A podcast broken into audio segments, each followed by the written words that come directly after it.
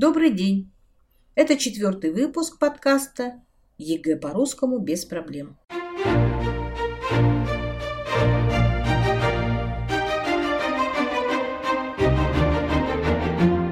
Сегодня мы приступаем к разбору второго блока экзамена грамматическим заданиям. В этом выпуске мы разберем четвертое, пятое, шестое задание. Итак, четвертое задание. В одном из приведенных ниже слов допущена ошибка в постановке ударения. Неверно выделена буква, обозначающая ударный гласный звук. Выпишите это слово. Далее следует пять слов с выделенными ударными гласными. Каков алгоритм к этому заданию? Специалисты называют русское ударение силовым и разноместным. В русском языке нет единого правила постановки фонетического ударения в словах. Но надо иметь в виду три установки. Первое. Главные критерии нормы – это традиции и звуковая гармония. Слово должно быть фонетически организовано ближе к старославянскому языку, а не просторечному звучанию. Постарайтесь запомнить самые распространенные ошибки.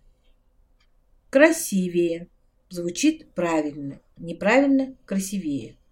Торты, дозировать, звонит, кухонный, сливовый, намерение, исчерпать, ногтя, вероисповедание, откупорить, доверху, загнутый, изогнутый, согнутый, вогнутый. Вторая установка – Запомните, что в глаголах женского рода прошедшего времени ударение падает на последний слог. Например, подняла, восприняла, поняла.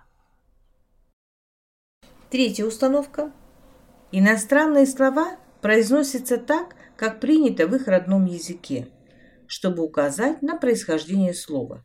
Например, жалюзи – это французское слово, поэтому ударение падает на последний слог квартал, диспансер, каталог, инструмент, цемент. Конечно, слов в русском языке по словарю больше 120 тысяч, и запомнить произношение каждого совершенно нереально. Но вам будет предложено всего-то пять слов. Попробуйте произнести их вслух и вспомнить стихотворную строчку с ним. Или вспомнить, как произносили это слово в кино или по громкоговорителю на каком-нибудь вокзале. Представьте себя диктором, который готовится к эфиру. Чувство фонетической гармонии и память должны помочь. Задание пятое. Тут три варианта задания. Первый вариант. В одном из приведенных ниже предложениях неверно употреблено выделенное слово.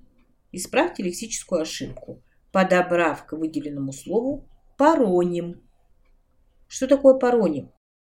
Это лексическая группа, такая же, как синонимы, антонимы, амонимы. Паронимы – это слова близкие по звучанию, но разные по значению. Пароним от греческого – имя, название. Например, абонент, абонемент. Звучат почти одинаково, но по значению, по значению они разные.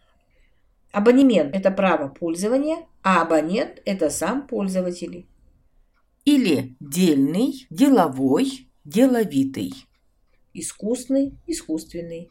Горный, гористый. Личный, личностный. Целый, целостный. Скрытый, скрытный. Наличие, наличность. Обрывок, отрывок. Отличие, различие – напоминание, упоминание, гуманизм, гуманность, диктат, диктант, гордыня, гордость, эффектный, эффективный. Ошибок на паронимы стало очень много, поэтому их включили в единый государственный экзамен. Есть и другой вариант задания. Замените неправильно употребленное слово. Например, словосочетание «рой рыб» нужно заменить на более уместное «косяк рыб». Другая интерпретация задания. Надо заменить глагол в традиционных смысловых сцеплениях. Например, неправильно сказать «сделать гипотезу», потому что гипотезу выдвигают. Нельзя сказать «играет значение». Правильно, имеет значение, играет роль.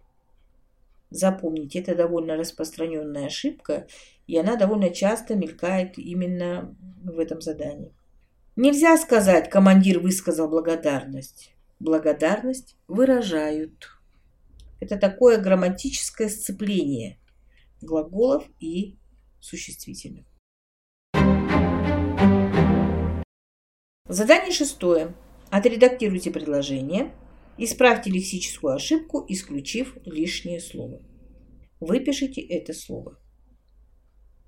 Тут все просто. Есть такие лексические ошибки – тавтология и плеоназм.